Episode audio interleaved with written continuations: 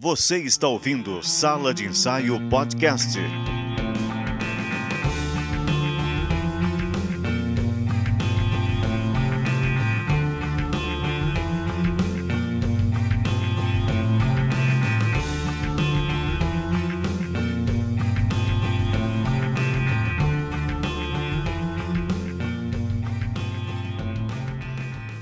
Bem-vindo, bem-vindo, bem-vindo ao Sala de Ensaio Podcast. Pode chegar, pode chegar, que aqui o nosso ensaio é sempre aberto e você sempre é nosso convidado especial.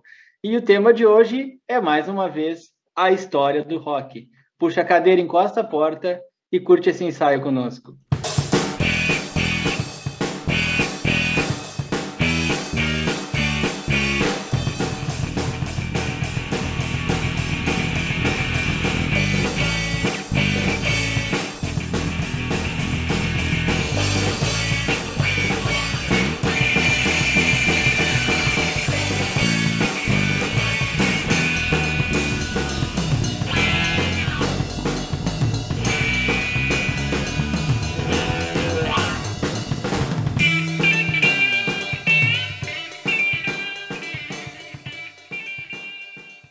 Episódio de hoje, nós vamos falar sobre o rock nos anos 50.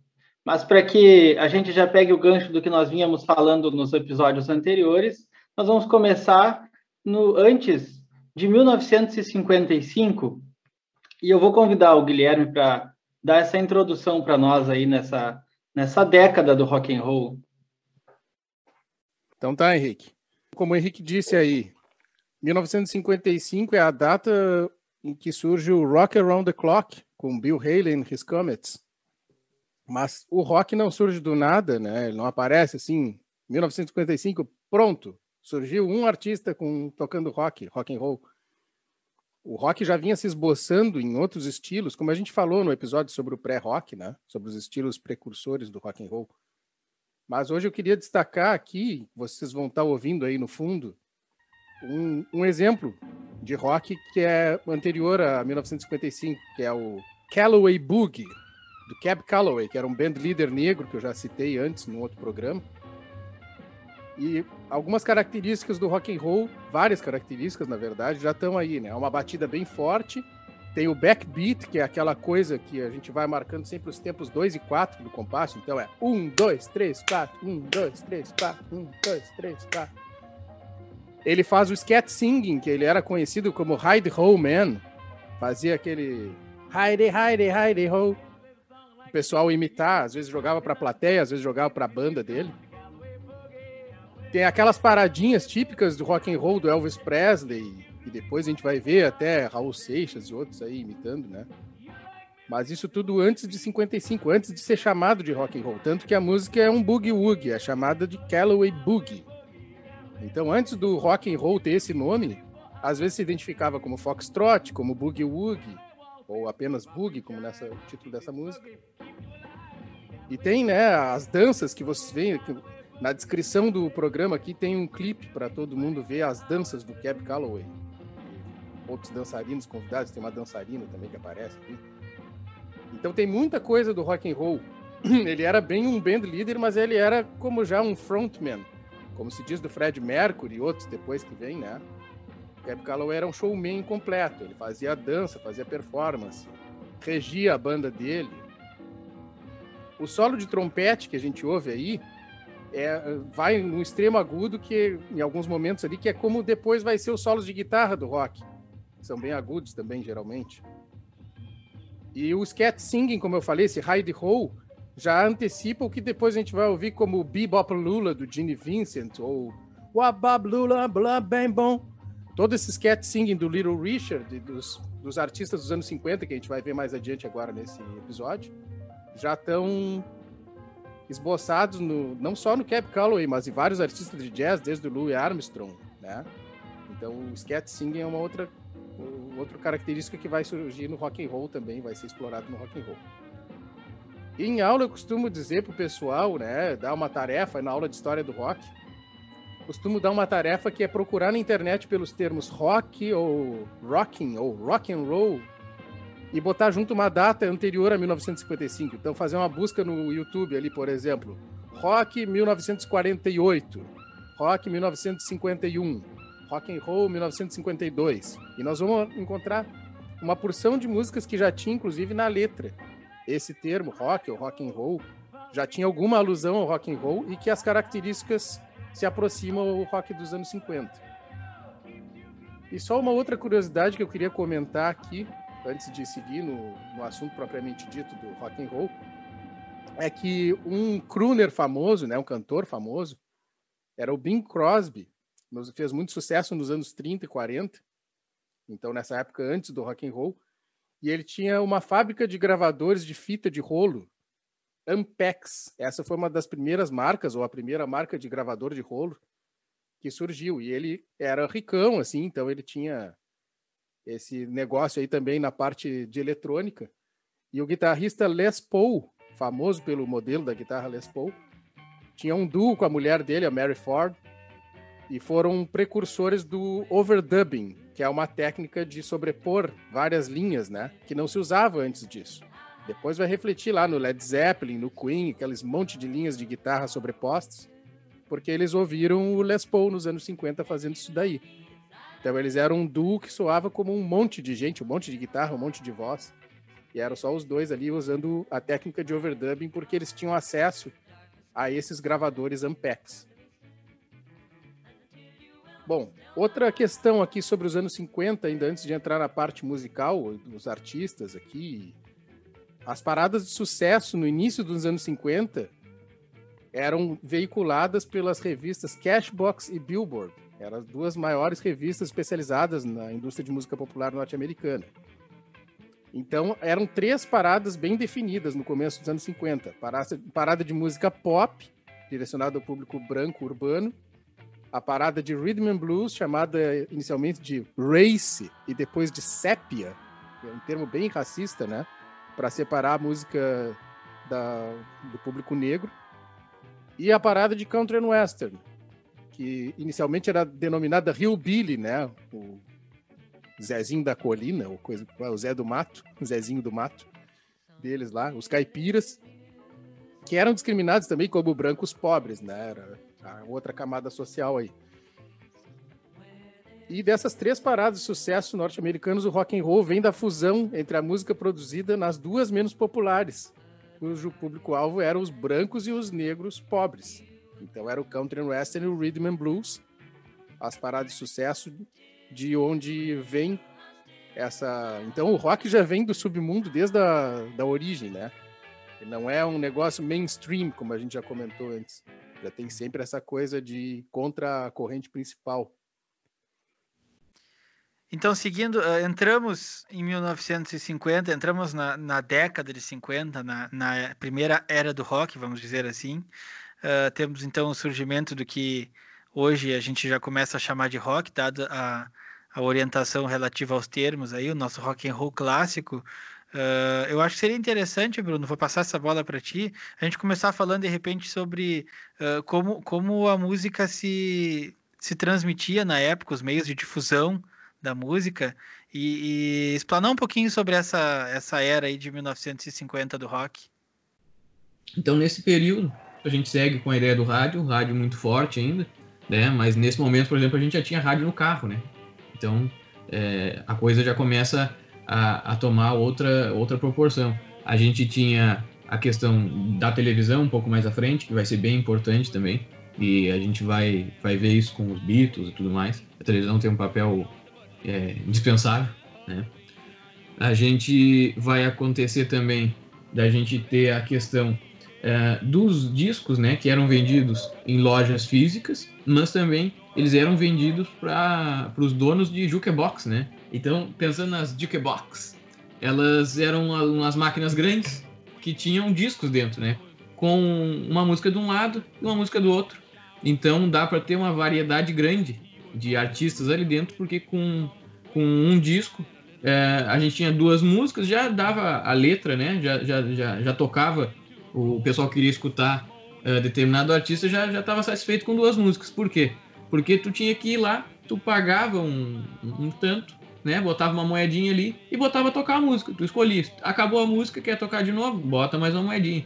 Então, essa essa forma de, de, de consumir música e por consequência de vender, ela é, ela é bem difundida. Então, tudo que é filme que a gente vê, pensando nos anos 50, né, que tem uma lanchonete, que tem um, um local onde os jovens se reúnem, não é só os jovens, né, mas principalmente nos jovens a que a gente está falando, né, é, vai ter uma, uma jukebox, né, aportuguesadamente falando. É, então, é, como é que a, esse, essa juventude consumia? Na jukebox, no rádio. No rádio a gente vai ver mais para frente que eles isso contribui também para o papel da, da rebeldia, né? A, a, música no rádio, a música do, de rock, assim, vai começar a tocar na, na rádio, em rádios brancas, pensando em mainstream, né? Uh, em horários alternativos, assim, 11 horas da noite, que era um absurdo, sabe? Um, uma, uma menina ou um menino de 15 anos, por exemplo, está acordado escutando rádio, né? Então isso contribui com aquele imaginário que a gente vinha falando. É, e, obviamente, para terminar os meios de difusão, assim, e passar a bola um pouco também, é, a gente vai ter as apresentações ao vivo, que também tinham o seu papel, mas de longe o rádio ele era o, o grande difusor da, da história toda, né? É, aos poucos a coisa vai mudando, mas no início o rádio era importante. Então o papel dos DJs, que eram os caras que escolhiam as músicas que iam tocar nas rádios, é, é de suma importância. E aí eu aproveito para pedir então para o Guilherme dar o prosseguimento e falar a respeito de, dessa parte do, dos DJs e, e, tudo que, que isso engloba. É, não, não vou aprofundar muito isso, eu acho, mas eu vou só citar o principal nome que é sempre citado, é o Alan Freed, que era o DJ que começou numa rádio pequena, depois foi para uma rádio maior, acabou indo para o cinema. Eu não me lembro se ele teve um programa de TV também, Bruno. Não sei se tu vai lembrar disso. Sim, teve. Acho que ele é originado ele... de Cleveland, sei lá. Ele... Sim, ele é de Cleveland e depois ele vai para Nova York, onde ele tem uma projeção nacional, assim, bem, bem interessante. É, em Nova York, então, é que ele tem o programa de TV, né? Moondog Show, não era? Eu não lembro se o Moondog Show era da TV ou era do rádio. E tinha também o Rock and Roll Pard, que ele lança também. Então, mas eu acho que esses eram de rádio, sim, sim. É, Bom, mas de qualquer forma, ele foi um grande incentivador dos crossovers, de trazer público branco para festas que tinham negros e brancos. Ele fez um misturão aí. Ele misturou os grupos sociais que consumiam a música da época. Foi muito divulgador da, dos artistas negros também. Ele teve um papel bem importante. E basicamente ele lançou muita gente aí, né? É, não sei se tem muito mais o que falar a respeito dele. É, só dizer que, que o Alan Freed, né, ele tem as questões dos filmes também, e que nunca. É, ele é bem incentivador da história toda, porque os filmes não têm muito, muito conteúdo assim, de história, de trama, é mais uma desculpa para tocar é, as músicas e divulgar. E o Alan Freed, é, ele tem um papel que no início se cruza um pouco, na minha visão, assim, como produtor musical, no sentido de agente envolvido em várias áreas dessa indústria, parecido com o Dick Clark, Tá? E o Dick Clark está na outra, no outro lado da moeda. E mais para frente a gente vai ver, quando a gente vê aqueles escândalos da payola e tudo mais, que vai culminar com a, com a função do, do rock dar uma, dar uma tonteada assim, e ir à lona. É, eu acho que isso é de extrema importância para que a gente entenda por que, que o rock que estava no auge, assim, é, ele meio que, que dá uma, uma, sabe, se perde um pouquinho e, e, e perde espaço no mainstream para depois, só quando acontece a invasão britânica, a coisa retomar um pouco. Vou colaborar com a colocação do Bruno, então. Ele lembrou aí de um cara que não era DJ, mas é um cara que era apresentador de TV, de programas de auditório, Dick Clark. Ele tinha um programa chamado American Bandstand, onde apareceram, sei lá, Jerry Lee Lewis apareceu lá, alguns artistas de rock and roll dos anos 50. Geralmente eram programas onde os artistas faziam dublagem. Botavam a gravação do disco e ele ia lá fazer a mímica de que estava tocando. Mas tem registro. No YouTube a gente encontra muita coisa do American Bandstand, de várias épocas. Então tem o, o Jerry Lewis tocando ao vivo lá. Tem alguns artistas que se apresentavam com som mesmo ao vivo ali. Dá pra ouvir como é que era a performance deles real. Mas a grande maioria era dublado. E o Dick Clark era um cara que enriqueceu e depois teve um, um escândalo aí na justiça, como o Bruno falou por alto, que acabou desbancando lá o, o Alan Freed, que o Alan Freed no fim da vida acabou mal lá, falido, pobre. Foi uma coisa bem triste, assim. Mas o Dick Clark continuou firme e forte aí com o, o Domingão do Faustão da época, né? O programa do Gugu, sei lá. da época. Se, se Era o mantém até hoje essa coisa de. Se mantém até É, hoje essa pois coisa então, da, é, da galera é, tocar e fingir que, que, tá, que tá tocando, tá o dublando. formato é, o formato surgiu por ali, provavelmente. E tinha muitos artistas que não eram de rock também, que apareciam no American Bandstand, mas a gente vai ver que tem registros, como eu disse, no YouTube tem muitos vídeos. Tu vai ver bandas como The Doors, Iron Butterfly, outras dos- do fim dos anos 60 já, que ainda se apresentavam no American Bandstand. Beleza, beleza, Guilherme. Agora eu queria que o Bruno nos falasse um pouco sobre a ligação entre o cinema e o rock. Como que era isso aí, Bruno?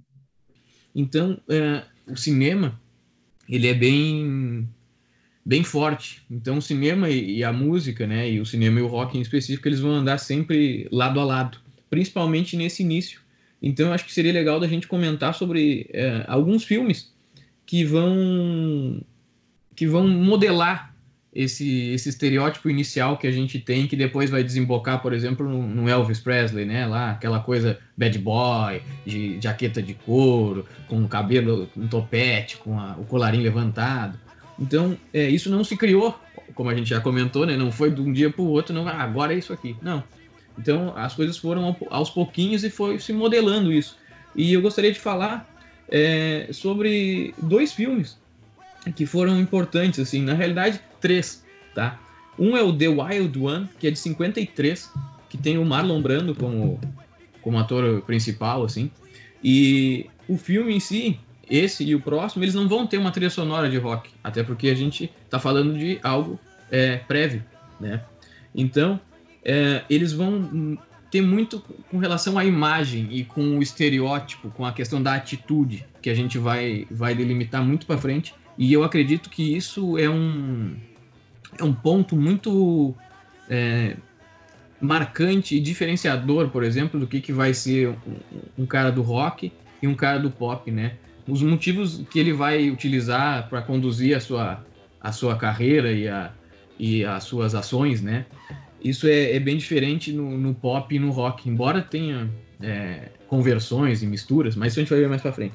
Então o The Wild One é legal porque ele é de 53, ele é um filme que não tem trilha sonora de rock, mas ele vai ter é, aquela questão das roupas, da vestimenta, né? Dos penteados.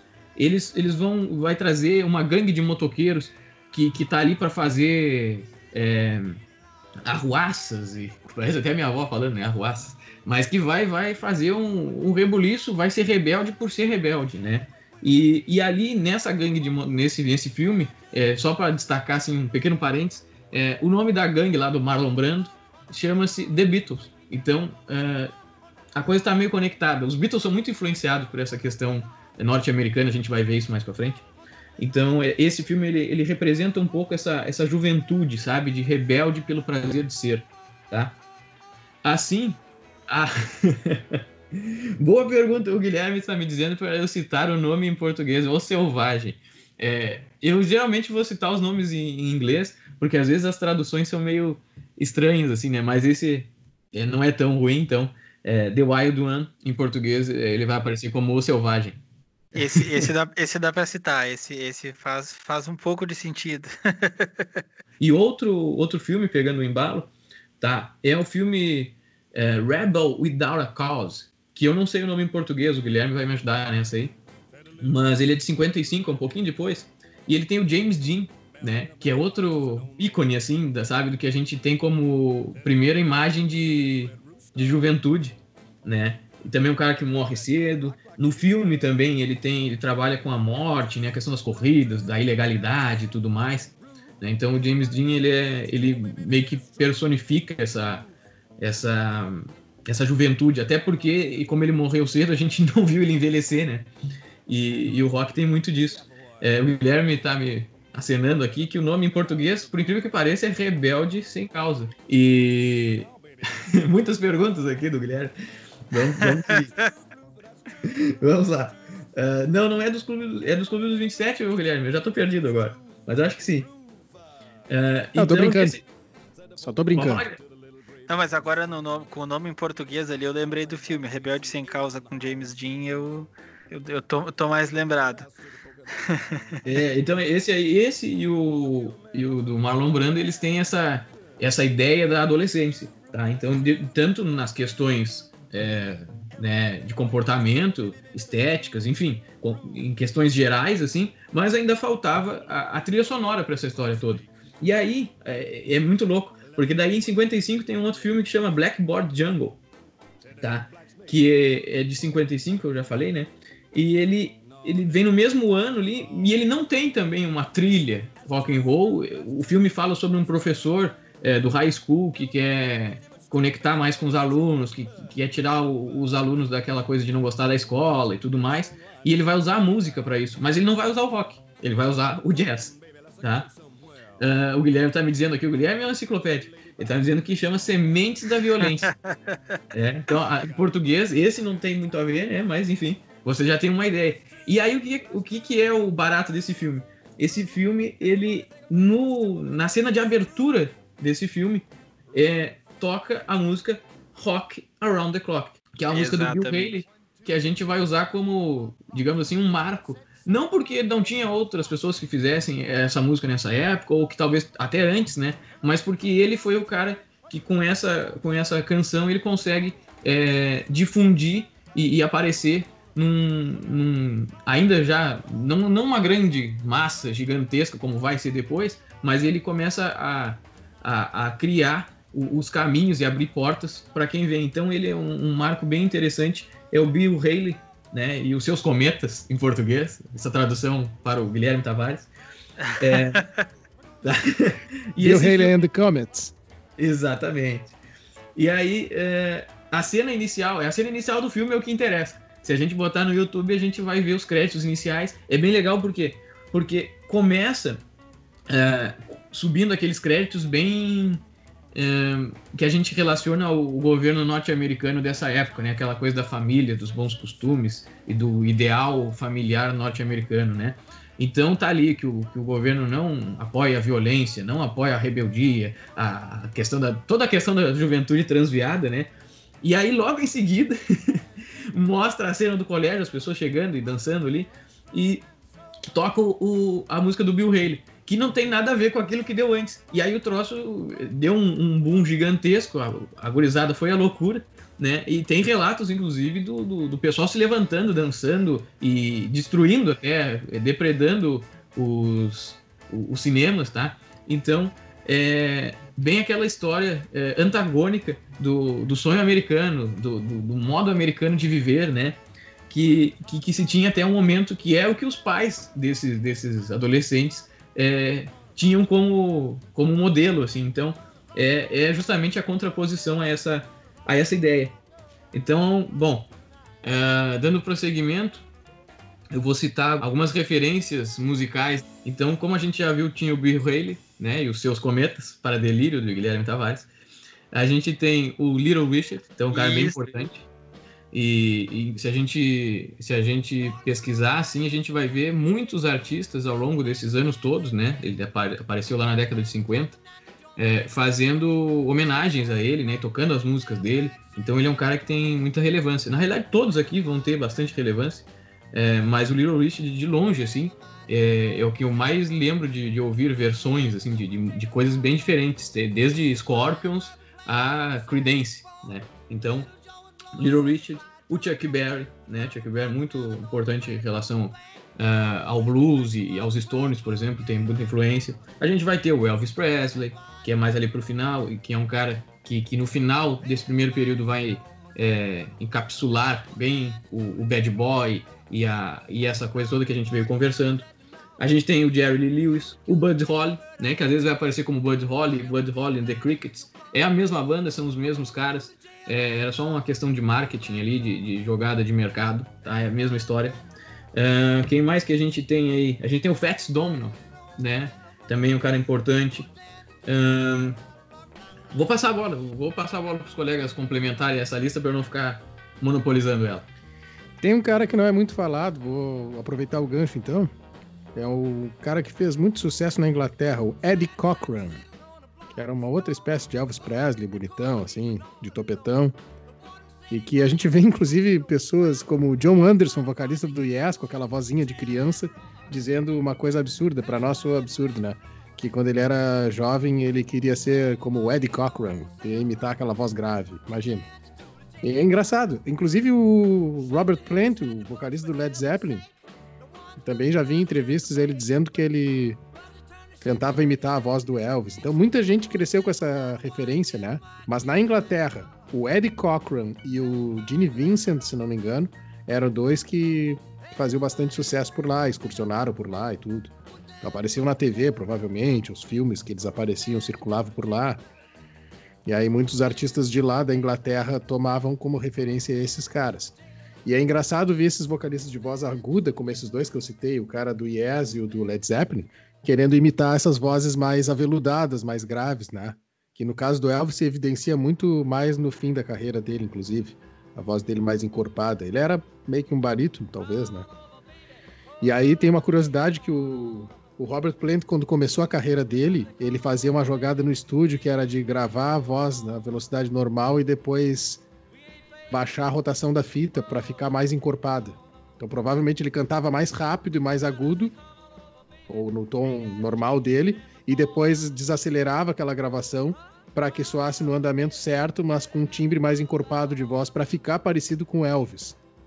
E é engraçado a gente saber disso porque durante a carreira do Led Zeppelin, ele fazia depois exatamente o oposto. Ele gravava a voz dele super aguda, como ele sempre cantava, e ainda acelerava no estúdio para ficar mais agudo. Então, provavelmente ele cantava um pouco mais lento, embora agudo, e na hora de mixar, eles aceleravam a fita para ficar no andamento certo e a voz dele atingia notas mais agudas ainda. É, isso aí depois a gente vai ver que, inclusive, ao vivo ele tinha uma dificuldade enorme de reproduzir. Mas voltando aos anos 50, vou passar de novo a bola para o Bruno ou para o Henrique, quem quiser seguir aí. O Guilherme falou do, do Gene Vincent também, né, e do Ed Cochran. Eles têm uma influência absurda, né, no, no, no, no Reino Unido, assim, e a gente pega os artistas norte-americanos em geral, mas esses pelos filmes, assim, a gente pode pegar várias entrevistas do, do Paul McCartney falando é, que o quão, o quão eles, eles se espelhavam nesses, nesses modelos que chegavam dos Estados Unidos, né? E, e muita, muita banda dali, como o Guilherme já citou, os caras tinham um, espelho que a gente não imagina, né? Eles tinham, assim, referências é, distintas. Então, às vezes, a gente, com, com o nosso ouvido atual, a gente vai ouvir, quem está ouvindo pode daqui a pouco ir procurar o Gene Vincent e sacar que ele tem uma sonoridade talvez um pouco diferente, como o Guilherme também já comentou, né? Mas é, a gente de fora não imagina o impacto que eles tiveram, né? E é legal, então, procurar uh, a respeito, porque tem vários vídeos e, e, várias entrevistas, principalmente do Paul McCartney, falando a respeito, assim. E se a gente sabe, né? Se a gente clica no YouTube na do Paul McCartney, vai aparecer a de outro e a de outro, e daqui a pouco a gente está num, num, num, buraco sem fim. Então é legal é, ouvir do, dos próprios músicos da influência desse que a gente está comentando, porque às vezes pelo som a gente pode é, não imaginar que eles tiveram um impacto nesses caras. Isso é Mas é importante também a tua, coloca... tua colocação, Bruno, porque no início a gente citou alguns livros, eu falei aqui, né, de alguns livros, e de curso online de história do rock, mas boa parte das nossas referências também são documentários mesmo, ou entrevistas escritas com os próprios artistas. Exatamente. Uh, a gente, é que daí a gente podia abrir uma, um, um programa só para filme, né, documentário e coisas a respeito, mas é, a gente acha bastante, principalmente desses caras que são muito bons mediaticamente, né? Tipo o Paul McCartney. A gente vai ver muito do Elvis no Paul McCartney na questão de relação com a mídia, né? E com, com o público em geral. E eles, eles se, se, dão bem com a câmera, conversam bem, aquela história toda, né? E então ele, o Paul McCartney é um cara que repete bastante as histórias. A gente consegue ver em diversas situações ele falando sobre as mesmas, uh, as mesmas situações. E, e não só ele, né? Outros assim. Mas a gente for analisar, uh, a gente tem entrevista, por exemplo, do, do, do, Jim Morrison, falando quando foi gravar lá e que, que viu um microfone no, no, no, no estúdio que era igual ao microfone do Sinatra, por exemplo. Então são referências, às vezes, que a gente não imagina, mas que os caras tinham. E a gente pega justamente nesses documentários, entrevistas, sejam, seja em vídeo, né, as entrevistas, ou seja escrita. É, então a gente tem muito essa referência de, de livros que vão falar da história do rock, mas eu acredito que é, tanto eu quanto o Guilherme e, e o, o, Henrique tenhamos muita referência também de, de biografias, né? Eu tenho aqui na minha, na minha estante, se bobear, a maior parte são biografias desses caras que, que, que fundaram, que formaram tudo que a gente tem como rock hoje. Sim, então é legal sim, sim. dar, dar voz a, a eles, assim, nesse sentido. Então acho interessante a gente comentar a respeito ali do The Crickets, né? Então The Crickets também tem influência nos Beatles, o Bud Holly é uma influência bem grande e, e tá aí também o nome, né? É, então isso aí bem, bem comum da gente achar os nomes, a gente vai ter muita coisa. Tem uns que, que não se que não apareceram assim em grandes em grandes vídeos, não tiveram a proporção que, que tiveram alguns como os Beatles, né? Também proporção que teve os Beatles, eu acho que ninguém teve, né? Mas enfim, chegando no final desse período, a gente tem o que, o que muita gente define como a, como a morte do, do rock and roll, né? Então, a gente tinha, eh, nesse momento, o rock estava por cima da carne seca, né? Tava, tava rolando em primeiro plano. E aí, a gente tinha o maior ícone, que era o Elvis Presley, né? Então, até o momento, ele era o. Tanto que até hoje a gente fala muito do, do rei do rock, né? Embora isso seja meio estranho, assim, eu sempre achei. Mas ele era tido como a grande figura do rock até O aquele Little, momento. Richard, o Little Richard sempre disse que ele era o verdadeiro rei do rock e agora os últimos shows, anos atrás, ainda era sentado num trono lá. Vamos ver, né? Exatamente, o Little Richard é uma figura. Inclusive tem uma entrevista no David Letterman, que é de 85, que o Letterman pergunta pra ele é, se o que, que ele acha que ia acontecer se ele não tivesse aparecido, né? Se, se ia demorar muito mais pro rock acontecer, se, se ia acontecer em outro lugar. E, e o Little Richard, assim como todo grande rockstar, né, bem humilde, ele disse: Olha, se eu não tivesse aparecido, não tinha nem acontecido. Então, daí a gente tira uma ideia, né? Tem uma curiosidade, é, não sei se, se é ah, lenda urbana, como se diz, ou alguma coisa assim, mas diz que o, o produtor do Elvis, agora voltando pro, pro tópico do Elvis, diz que o produtor tinha dito que se, se arrumassem para ele um cantor branco com a voz de negro, que ele faria ser um sucesso. E muito tempo depois se comparou ah, que, que exatamente essa é a figura do, do Elvis, né? Ele é branco, com, aquel, com aquele imaginário que a gente já citou, né? Da, da, da juventude, ah, com, com toda aquela postura ah, exótica, vamos usar essa expressão, e cantando com, com voz de negro, né? Como os negros cantavam na época, muito diferente da música de branco que se fazia. E de fato, hoje a gente entra nessa discussão aí sobre o rei do rock. Ah, e, e é interessante a gente saber dessa colocação do produtor, né? Me arrumem um branco com voz de negro que, que, que eu faço a coisa acontecer, né? Pois então, é, essa questão a gente pulou um pouco, né? Mas essa questão dos crossovers, né? De passar de um mercado para o outro, é, foi o que justamente vai, vai deixar o Elvis no patamar que ele fica, né? Justamente por essas coisas que tu comentou. De, de ser um cara branco que canta como um negro, mas ele também dança, se chacoalha como um negro, né? Ele tem essa, essa, Exato, Essa- exato. e tem essa, essa coisa que, que consegue passar pelos mercados. Então, ele, se eu não me engano, ele, ele não é o primeiro cara a, a ter música no top charts nos três mercados, mas ele é o bem do início. Acho que anterior a ele, o Carl Perkins, que a gente comentou, tinha, mas o, o- ele sofreu um, um acidente, se eu não me engano. Tem até que pesquisar melhor, mas se eu não me engano, ele sofreu um acidente e passou tipo dois meses num hospital e ele não conseguiu dar, dar sequência eh, naquele momento. E aí o Elvis aproveitou o embalo né, e não parou. Então, muito em função dessa, dessa questão que tu comentou, né? De ser um cara branco, mas que tinha uma voz e uma pegada mais do, do pessoal negro, tá? Então, o que, que acontece com o Elvis eh, em 58, pra gente botar essa data, 58? É, o Elvis vai pro exército, né? No auge da carreira toda, né? Uma coisa muito estranha, assim, a princípio. No 59, o Bud Holly, que a gente já falou que tem influência em muita gente, principalmente no, no Reino Unido, morre num acidente de, de avião. Ele tinha 22 anos, então ele morre muito jovem, né? A gente tem o Little Richard, que se auto-intitula o rei do rock.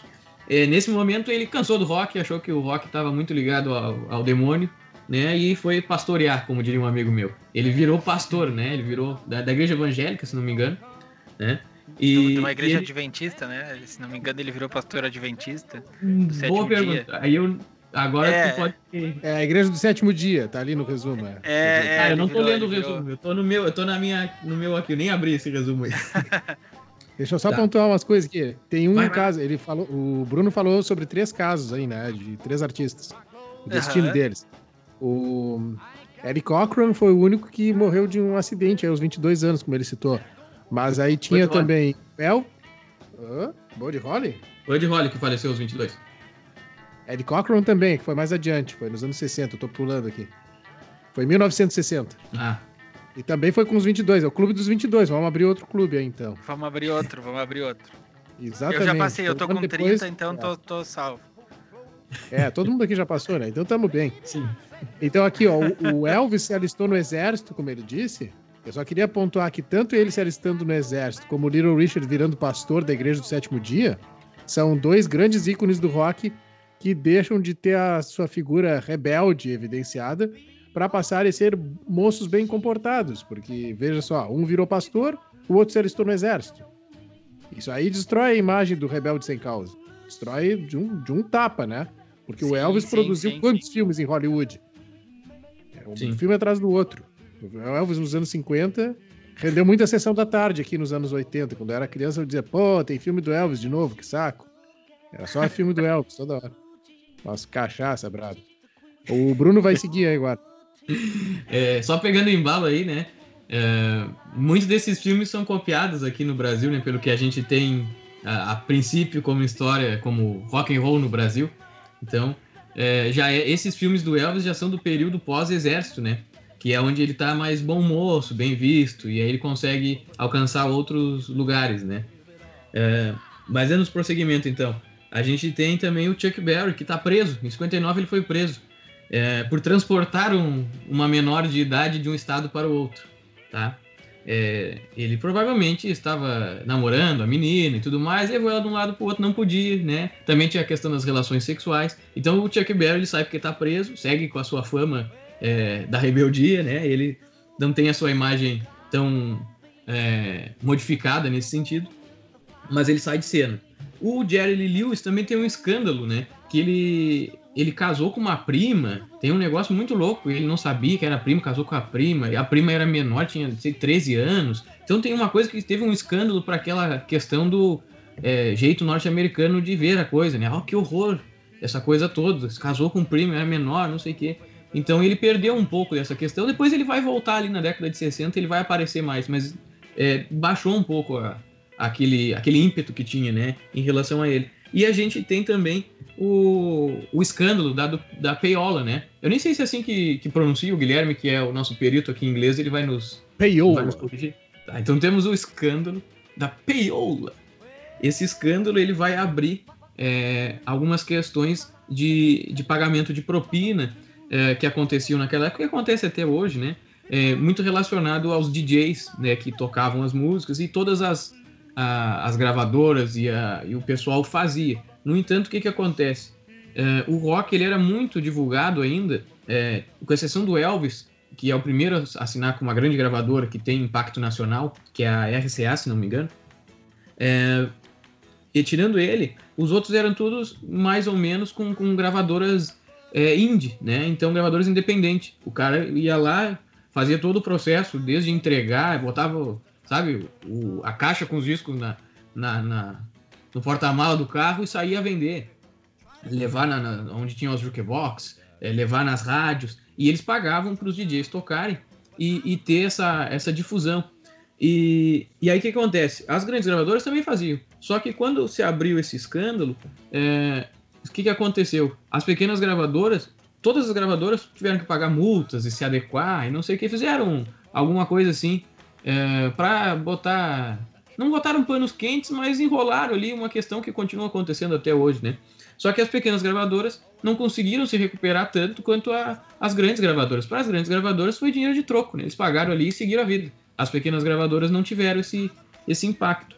E aí, sem essa, esse pessoal todo no mercado e com as pequenas gravadoras também é, mais, mais tranquilas no sentido de que não tinham tanta força, os grandes empresários da época e as grandes gravadoras voltaram a ter é, esse, esse monopólio do que era apresentado no mercado.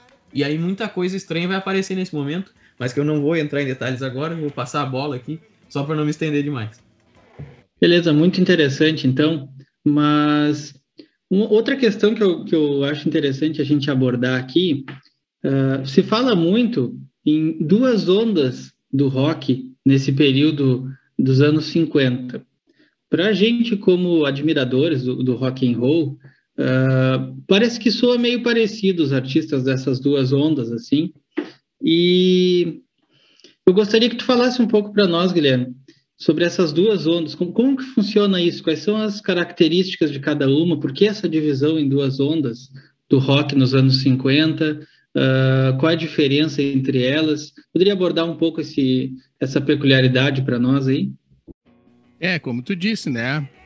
A gente escutando vários desses artistas aí tem muitas semelhanças. Todos eles usando aquele backbeat e, e o ritmo, né? Meio o rockabilly, como chamam, que é aquele country meio acelerado ali, com a batida mais forte. E tem aquela harmonia de blues típica, né? Que para quem estuda música aí sabe que é primeiro, quarto, primeiro, quinto, quarto, primeiro. Os acordes ali sempre parecidos, né?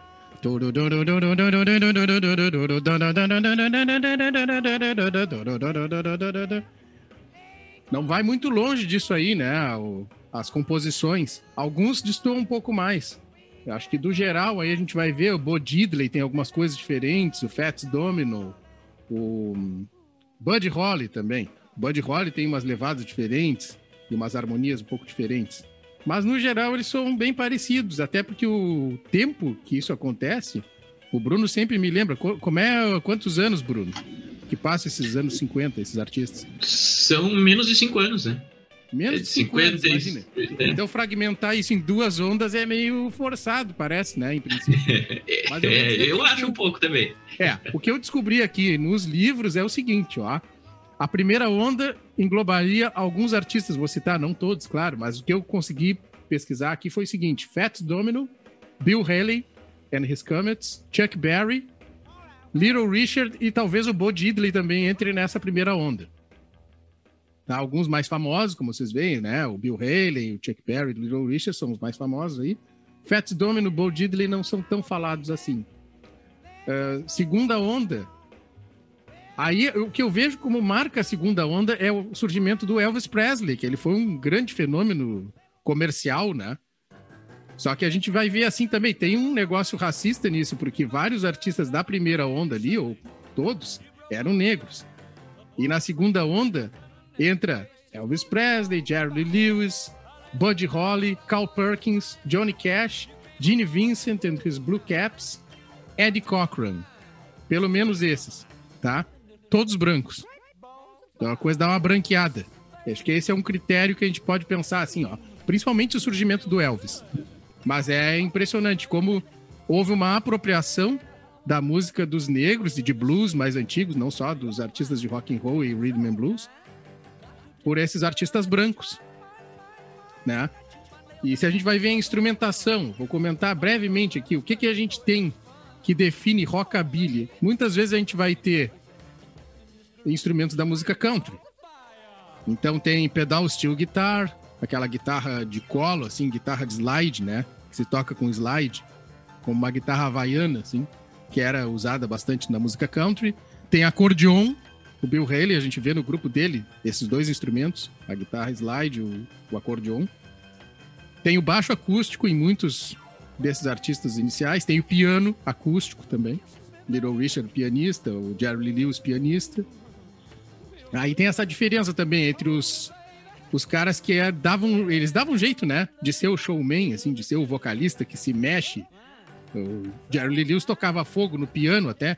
Metia os pés em cima do piano. O Little Richard dançava, tocava de costas, fazia um monte de coisa, porque eles estavam amarrados, né? O tecladista geralmente ficava. Tinha menos possibilidade de dançar, ele ficava mais preso ali no instrumento, pela técnica do instrumento. Enquanto que os guitarristas, os caras que tinham aquele violão, que nem o Elvis, que não tocavam nada, mas estavam com aquele violão pendurado ali, conseguiam dançar mais e se mexer mais. Mas, como eu disse, o, esses dois tecladistas aí, pianistas, o Jerry Lee Lewis e o Little Richard, eles davam um jeito. Né? Eles, quietos eles não ficavam. Fala, Bruno. O, é, eles quietos eles não ficavam. E o Little Richard também aproveitou e foi o primeiro a usar maquiagem, né? Então ele causava também, porque era, era um homem negro de maquiagem e bem, bem no início, né? Ele era bem explícito, assim, nas letras também. Então ele causava de todas as formas. O, o nosso querido Little Richard era um cara bem interessante e que causou aí nesse momento. Já um precursor do glam rock, né? Certamente. Com o delineador nos olhos. Bem lembrado.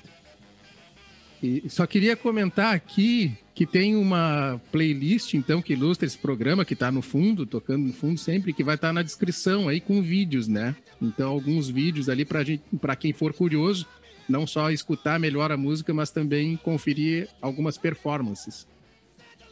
E outra coisa que eu não comentei, ninguém comentou aqui, é que no final dos anos 50, na Inglaterra, teve um sujeito chamado Lonnie Donegan, que promoveu lá uma onda de skiffle, é conhecido como skiffle crazy, a loucura do skiffle. E tudo que era jovenzinho lá, inclusive Jimmy Page, que era o depois foi o guitarrista do Led Zeppelin, do Yardbirds, antes do Led Zeppelin, aparece no programa de TV lá tocando numa bandinha de skiffle. Então todo mundo tinha bandinha de skiffle na Inglaterra. Foi um jeito que o rock and roll chegou lá.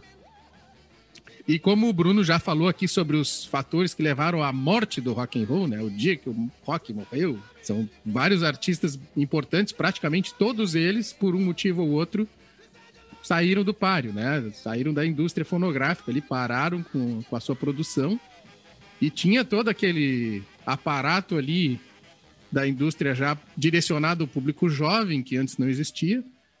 E ficava aquela pergunta no ar: quem será o novo Elvis, né? Depois, no próximo episódio, a gente vai ver como é que esse buraco foi preenchido, por quem, né?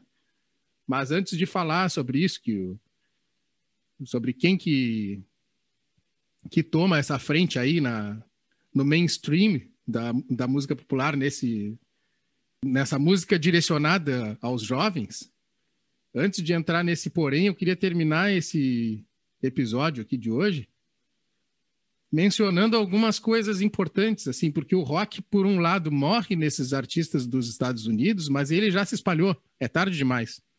Então a gente vai ver que o rock chega na Rússia mesmo, em plena Guerra Fria, tem artistas na Rússia que estão gravando rock and roll, isso muito antes da perestroika, da abertura lá que se fez para o Ocidente, né?